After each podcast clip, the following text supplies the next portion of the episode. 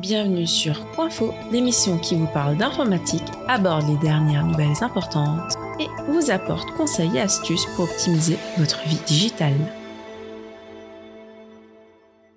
Bonjour à tous et bienvenue sur le podcast Coinfo. Euh, on est très heureux avec Jérémy de vous retrouver pour ce deuxième épisode.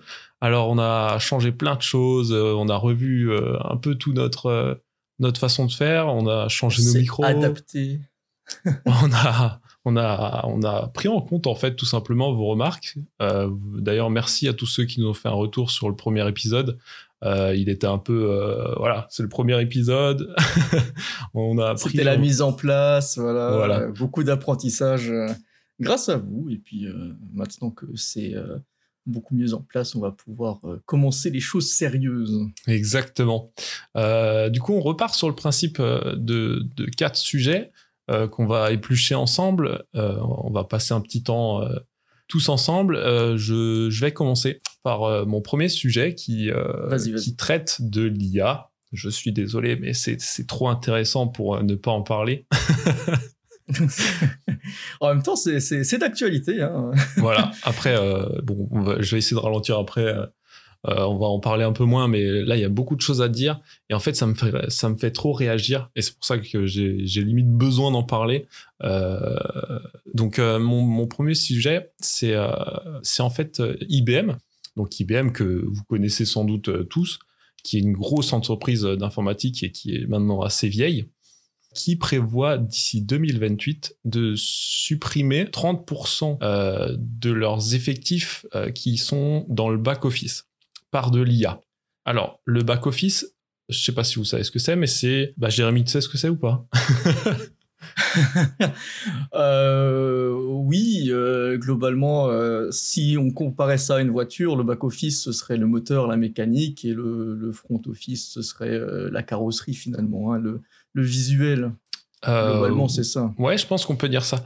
Euh, donc le back office au niveau d'une entreprise, ça va être toutes les fonctions euh, secrétaires, ADV par exemple, tout, tout ce qui est administratif mais pas forcément à valeur ajoutée ou qui peut être automatisé en fait tout simplement par l'IA. Et donc IBM prévoit de, de remplacer 30% de ses effectifs, ce qui est énorme, ce qui représente 7800 employés par de ah, l'IA en 2020, enfin d'ici 2028 c'est enfin rien qu'en lisant ça moi je me suis dit mais c'est énorme parce que là concrètement ça veut dire que euh, la boîte se dit écoutez on va économiser 8000 euh, emplois euh, au niveau des salaires et hop on va faire ça automatiquement avec de l'IA nickel 7800 personnes au chômage et et tout sera plus simple en plus tout sera plus automatisé il y aura plus d'erreurs humaines. Bah let's go. Oui bah, c'est ça le problème avec l'IA, hein, c'est que euh, ça, ça, ça peut être euh, mis en place comme un outil qui permet de simplifier les choses, mais ça peut aussi être mis en place comme euh, une solution alternative à nous, hein, finalement, pauvres êtres humains que nous sommes. après, ça dépend du point de vue. J'en connais qui diraient que c'est l'occasion justement de monter en compétence dans d'autres euh, domaines ou de, euh, de s'adapter euh, pour accompagner l'IA plutôt que simplement rester sur le bas-côté, tu vois. Oui, alors c'est aussi un point de vue par rapport à ça. Donc en fait, c'est marrant que tu dises ça parce que c'est exactement ce qu'ils disent à la suite de, de cet article où ils expliquent mm-hmm. que bah, l'objectif c'est d'enlever tout ce qui est tâches simples et, et répétitif et que tout le monde devienne euh, technique et utilise euh, son cerveau, on va dire, pour, euh, pour faire des trucs plus poussés. C'est un peu ça l'idée.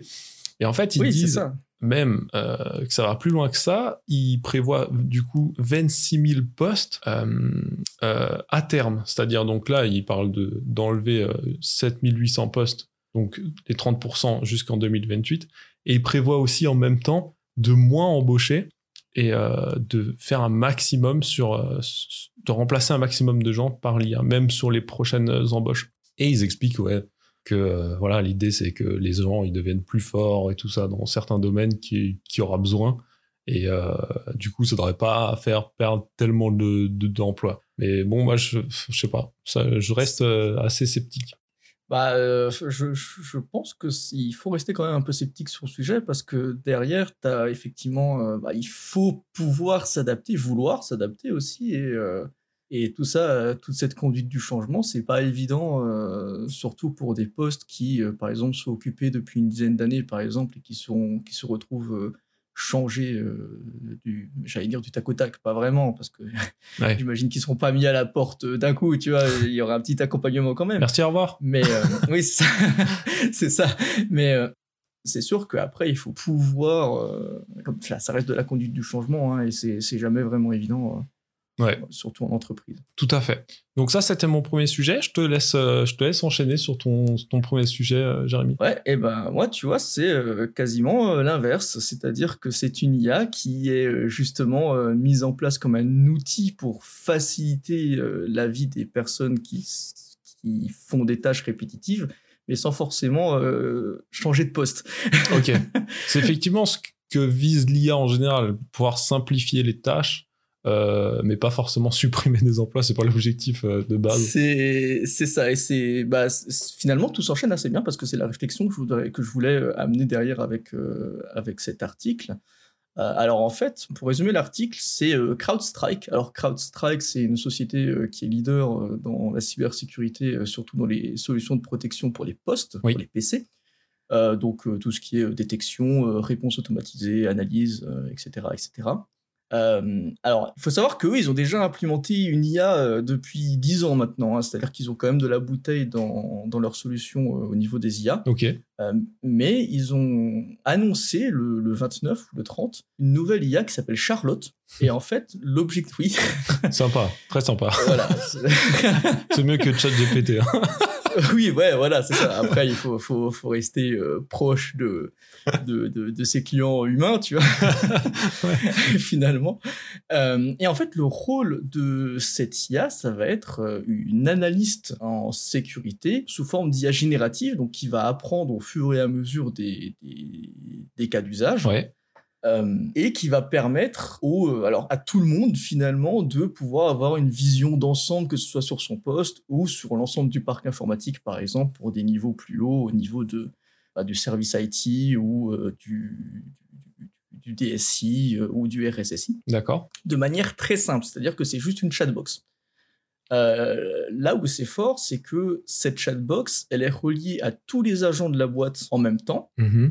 Et du coup, tu vas pouvoir euh, dire dans la chatbox, euh, Charlotte, euh, dis-moi, est-ce combien de pourcentage de nos postes sont sensibles à cette dernière vulnérabilité Windows, par exemple? Et à partir de là, tu vas pouvoir avoir une carte de santé finalement de ton parc extrêmement facilement et par le plus bas niveau technique. C'est-à-dire que le TechOS qui est au support, par exemple, tu vas pouvoir faire ça aussi si jamais il en a besoin à n'importe quel moment. Mais ça va aussi bien sur euh, l'analyse de risque, mais aussi euh, euh, la capacité à comment dire analyser le comportement des différentes menaces qui se retrouveraient sur le parc, parce que ça il le fait aussi, et du coup il l'ajoute à la base de données de CrowdStrike qui est déjà bien chargée. D'accord. Euh, et derrière, pour les plus experts, ils vont pouvoir faire de la prévention pour le durcissement des postes, par exemple. Et surtout, et c'est là que ça rejoint un petit peu euh, ce qu'on disait tout à l'heure, automatiser toutes les tâches qui sont récurrentes, par exemple la récupération des KPI pour les, euh, pour les copiles, par exemple, ou ce genre de choses, tu vois. D'accord. Il va pouvoir récupérer ça tout seul. Euh, et comme dit, là où c'est fort, c'est que tout le monde pourrait l'utiliser, même sans être technique. Ok. Donc au niveau des formations, ça, ça peut aller très vite. Ah. Et euh, pardon, vas-y, dis-moi tout. Bah, ce qui, enfin, les questions qui me viennent là, c'est de me dire, euh, ok, c'est bien, il faut pas être technique. Après, je pense que ça, ça vise quand même toujours le service informatique, puisque pense que Gertrude de la compta, elle va pas se demander si son poste il est sécurisé. ouais, mais euh, là, ça, oui, effectivement, mais ça s'applique plutôt du coup à des niveaux d'entrée euh, pour les postes, mais toujours au, service IT, oui, effectivement. Ouais, je comprends. C'est plus effectivement dans ce sens-là. Euh, et le dernier point, c'est aussi un point, et ça corrobore aussi avec l'un des sujets que j'avais hésité à mettre aujourd'hui, c'est que l'humain reste dans la boucle des décisions et surtout reste maître des données qui sont utilisées par l'IA pour les automatisations, etc. Ok. C'est-à-dire qu'il n'y a jamais l'IA qui va prendre une décision tout seul d'utiliser, ah bah voilà, là il y a eu ce tel cas d'usage, bah du coup je vais appliquer telle et telle mesure sur tout le parc pour euh, contrer ça. Oui. Euh, L'IA, elle va jamais faire ça. donc l'idée, c'est vraiment juste d'avoir un outil qui puisse aider et qui soit le plus, euh, le plus simple et plus rapide. En fait, ça fait gagner du temps à l'humain, quoi. C'est ça l'idée. C'est c'est exactement ça l'idée, sans remplacer de poste pour le coup. Euh, Ah ouais.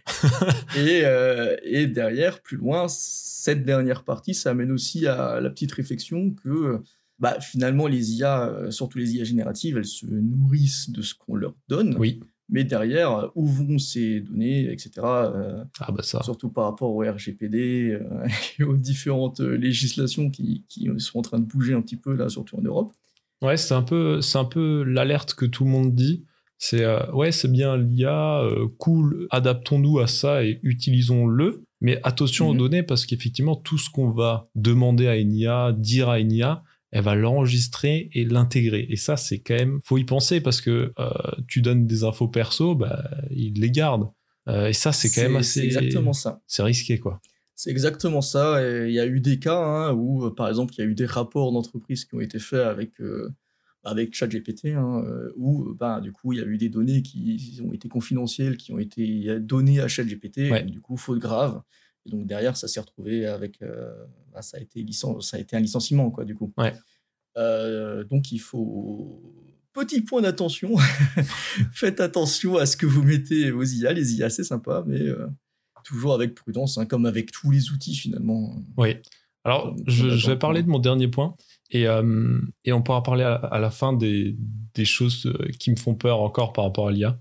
Euh, du coup, mon, mon deuxième sujet à moi, euh, c'est. Alors, justement, en trouvant des, des choses sur l'IA, je trouvais beaucoup de choses négatives parce que je pense que les médias euh, veulent Ils aussi. grossissent le trait. Ouais, voilà, exactement. Ils veulent une part du gâteau, quoi. Ouais, c'est un peu ça. Regardez, euh, c'est grave. Venez sur notre site. Euh, ouais, donc je pense qu'ils aiment bien montrer les choses négatives. Mais je me suis dit, forcément, l'IA sert pas que à quelque chose de négatif. Donc là, tu as pris quelque chose de, de positif, c'est bien. Moi, j'ai trouvé un deuxième truc où en fait, ils expliquent que l'IA euh, va servir à un site de production euh, minier à optimiser l'extraction du sable. En fait, c'est un, grand site euh, où ils vont extraire le sable pour en, en prendre juste la partie intéressante et remettre après le sable dans la nature. Donc, ils vont juste prendre les minéraux qui, qui sont intéressants et en fait, ils vont remettre le sable. Et ça, ce site-là fait 400 km, donc ce qui est euh, correct. Pas mal. pas mal. Et en fait, euh, c'est une base minière comme ça qui va se déplacer. Elle va faire entre 7 et 13 km par, euh, par an. Donc euh, ça peut paraître beaucoup ou pas beaucoup, je sais pas. Ouais, bon, j'ai j'ai pas vraiment d'expertise dans le niveau minier, donc on va dire que c'est pas mal. Bah après, 7, euh, entre 7 et 13 km par an sur 400 km, je pense que c'est pas tant que ça. Mais bon, voilà, c'est le temps que ça extrait. Et en fait, euh, l'IA va servir dans, dans ce domaine-là. En fait, ils vont l'utiliser pour euh, cartogra- cartographier les 400 km. Donc, ils disent, ils disent en fait dans l'article qu'avant, ça se faisait par une personne. Elle arrive à faire 80 ar- euh, hectares par, pardon, par personne en une journée. Et maintenant, Mhm. grâce à l'IA, ils arrivent à faire 930 hectares par personne et par jour. C'est une grosse amélioration. ouais, on est, à- oui. et en fait, euh, c'est cool parce que on est capable de faire des choses maintenant grâce à l'IA que avant on n'était pas du tout ca- capable. C'est-à-dire Mhm. que cette IA, elle va du coup scanner euh, la zone avec des drones, etc. Ça va être injecté dans un serveur et en fait, ça va faire du deep learning. Donc, c'est-à-dire que ça va euh, apprendre euh, de quoi est composé ces 400 km, donc où il y a un arbre, euh, où il y a un caillou, etc. et ça va optimiser le trajet du coup du site minier euh, pour endommager le moins possible la végétation et même aller encore plus loin, c'est-à-dire qu'une fois qu'il est passé, remettre la végétation. C'est-à-dire, euh, voilà, ton site y Ah. passe, ça, ça casse les arbres, ça enlève les cailloux, et ben c'est pas grave, comme ils, ils ont cartographié le tout, et ils ont après calculé comment ils pouvaient remettre le truc bien, en gros, grâce à l'IA, et ben ils vont remettre les choses comme ils étaient, voire même mieux, voir si on peut faire des cultures ou pas, voir s'il y a une planter des de- arbres pour avoir plus d'oxygène, etc. Et ça, c'est l'IA en fait qui va permettre ça. Ouais, toujours dans une optique d'amélioration. euh, Exactement. tout, en optimisant la production. Évidemment, on est d'accord que Évidemment, oui. le plus important, ça reste quand même de d'optimiser le trajet, etc. Je pense pour avoir un meilleur rendement. Mais derrière, Ouais. c'est aussi de de- d'avoir un, un impact plus modéré, on va dire, sur euh, sur tout ce qui est géographique et et environnemental. Et ça, j'ai trouvé bien. Tu vois, je me suis dit, bah voilà, là, c'est Oui, cool. Carrément. Carrément. Et ça me fait penser à un autre article que j'avais lu. Bon, ça n'a pas grand chose à voir avec de. Enfin, c'est pour de la recherche. Où, euh, effectivement, où là, c'était pour euh, cartographier les grands fonds. Ouais, euh, où en gros, tu avais un sonar assez classico-classique, hein, finalement, qui, qui cartographiait le fond, mais derrière, ils avaient une IA qui reconstituait euh, quasiment au gramme de sable près Ah ouais. pour savoir exactement comment ça se passait euh, en dessous, euh, de quoi était pouvait être constitué le sol en fonction de la réflexion des ondes sonores, etc., etc. Ouais. Tu vois, au niveau de la composition du sol euh, et voir quel type de poiscaille il pouvait y avoir à ce niveau-là. Tu vois. Ok. Et euh, effectivement, ça montre que finalement, il peut y avoir plein d'applications à l'IA, hein, Ouais. euh, qu'elles soient positives ou négatives, et à partir de là, bah, euh, ça va être surtout à la législation de fixer les limites euh, des possibles, enfin pas des possibles, parce que bon, là, il n'y en a pas vraiment des limites, mais en tout cas de l'utilisation et surtout par rapport aux ressources humaines euh, qu'il peut y avoir derrière, je pense. Ouais, tout à fait. Ok, euh, tu nous parles du dernier sujet? Ouais, on va sortir de l'IA. Ah, Euh, un autre sujet ouh. Euh, où là je vais vous parler d'une extension, enfin pas d'une extension Chrome, mais de plusieurs extensions Chrome Mhm. euh, qui sont qui pouvaient être malicieuses et qui ont été retirées du store d'accord. euh, avec un, un total et c'est pour ça que je l'ai mis de téléchargement de 75 millions. Wow. Voilà, exactement. Ah, sympa. Ah, le mec, il a géré. hein. Ouais, et ben en fait non. Euh, Figure-toi que c'est pas un mec qui a géré, mais je, vais y revenir. en fait, dans l'étude de cas, il y a un chercheur en sécurité qui a fait un super, enfin une équipe de chercheurs en sécurité qui ont fait un super article euh, sur ça. Ils se sont rendus compte que sur une des, sur une, une des extensions pardon qu'ils utilisaient, euh, ben en fait, l'extension, au bout de 24 heures, donnait les autorisations à un domaine spécifique pour faire de l'injection de code arbitraire. Donc, euh, c'est-à-dire qu'à distance, on pouvait exécuter n'importe quel code, malicieux ou non, sur ta page web que tu étais en train de visiter, quelle que soit ta page web. Ah, ok, d'accord.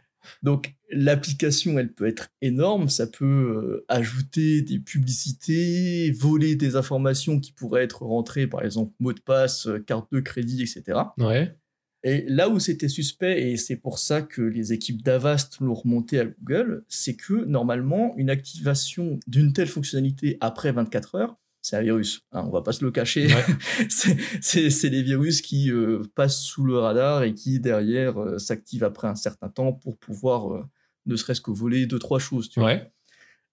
Sauf que là, pas du tout, en fait. C'était, c'était juste une erreur de ce qu'on a pu remonter, ou en tout cas des informations qui, a pu, qui ont pu être retrouvées. C'était juste une erreur de code. Mais qui derrière font un cas d'étude qui a déjà été réutilisé dans d'autres extensions qui, ce coup-là, ont été malicieuses. D'accord. Euh, C'est-à-dire que pour les 75 millions de téléchargements qu'il y a eu et qui ont été enlevés du Web Store, il n'y a pas eu d'utilisation malicieuse qui ont été trouvées. Ah, ok. Mais une fois que l'article est sorti, bah forcément, là, il y en a eu. oh, mais trop bien, allez, let's go. c'est ça. Globalement, du tout au tout. Euh, pourquoi j'ai pourquoi j'ai mis ces- pourquoi j'ai voulu mettre cet article? Tout simplement parce que bah, c'est passé sous les radars pour 75 millions de téléchargements c'est Mm. pas rien Mm. bon c'est 75 millions de téléchargements sur une dizaine de plugins mais Ouais. ça reste énorme parce qu'il y avait des lecteurs de PDF il y avait des enregistreurs de MP3 il y avait un peu tout comme plugin tu vois qui utilisait ce morceau de code Oui, ce que un peu tout le monde peut utiliser finalement. oui c'est ça hein, on connaît euh, copier-coller ça marche très bien nickel mais derrière Oui. on n'a pas forcément le, le fonctionnement euh, de fond. Ouais. Et euh, du coup, ben, ça se voit d'ailleurs hein, que c'était purement du copier-coller parce que c'était toujours le même domaine qui était autorisé sur l'injection de code. Ok. Euh, Oui, bah, oui. Donc, euh, voilà, on prend un code qui existe. euh, voilà, donc attention à ça, mais c'est surtout que derrière, même si un plugin vous paraît légitime, faites attention. ouais, bon, oui. Après, facile à dire. oui, et c'est là c'est là que, que, que ça se complique, surtout que bah, les équipes d'Avast ils les ont vus bah, assez tard. Hein, bah, oui. La preuve que c'était bien bien caché quoi.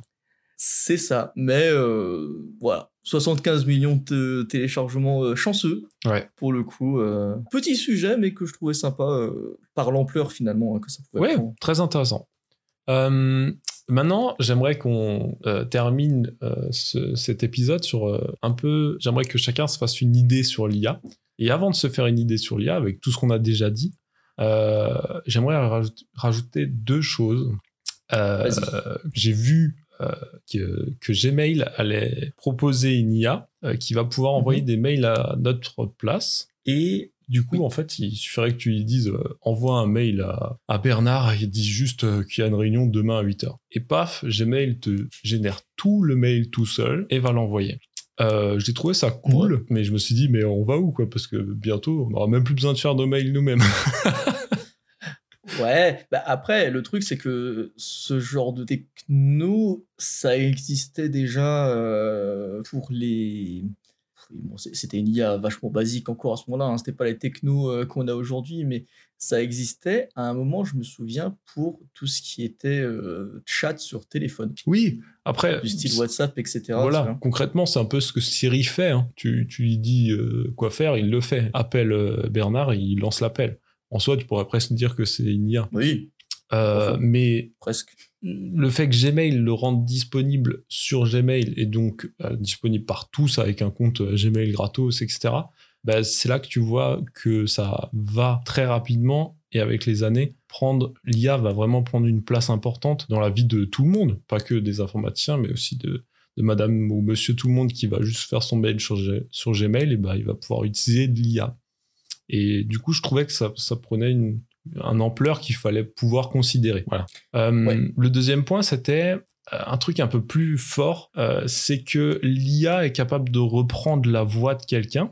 Donc, donc, ça veut dire qu'on lui donne un texte et l'IA va dire ce texte avec ma voix, par exemple. Et là, je trouve que ça prend une autre ampleur parce que je me suis dit, tu vas pouvoir tu vas pouvoir faire passer des appels par une IA avec ta voix c'est-à-dire que la personne qui va décrocher, elle va penser que c'est toi au bout du fil, alors qu'en fait, non, ce sera pas toi.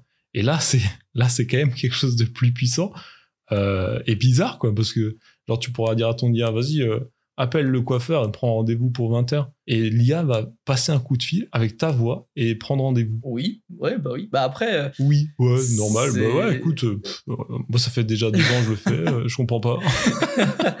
non, mais on va dire que euh, c'est toujours dans cette continuité euh, avec, les avec les deepfakes aussi, tu vois. Ouais. Euh, c'est exactement le même souci où derrière on met à disposition des outils au grand public qui derrière peuvent être utilisés que ce soit à des buts créatifs ou, ou parodiques ou, même professionnels. Mm. Euh, tout comme ça peut être détourné euh, comme tout outil pour faire euh, le mal, tu vois. Mais derrière, là où ça là où ça devient compliqué, c'est que c'est des outils qui sont extrêmement faciles d'utilisation, bien que pour pour la réplication de voix, il faut quand même quelques quelques quelques pistes audio de la voix que tu veux répliquer, tu vois. Oui, forcément. Quand même. Bah, L'IA peut pas deviner ta voix euh, toute seule, quoi. Oui, oui, voilà, c'est ça. Mais derrière, ça n'empêche pas euh, de, voilà, euh, tu entres dans un bâtiment, tu poses un micro quelque part, tu enregistres la voix du directeur, et puis derrière, tu peux faire de, de, de, la récupération d'informations en te faisant passer pour un, pour un directeur de site, par exemple, tu mais vois, oui, ou mais voilà. les arnaques, les arnaques à la direction, ah, vous n'avez pas signé tel devis, machin bidule. Et derrière, euh, voilà, c'est là que ça devient compliqué. Et c'est là que, euh, en tout cas dans le milieu professionnel, euh, c'est le, la prévention utilisateur qui, qui, va primer dans le sens où bah, il faut appeler la personne en direct pour être sûr et certain que c'est lui, tu vois. Bah ouais, mais du coup là, tu l'appelles, t'es pas sûr.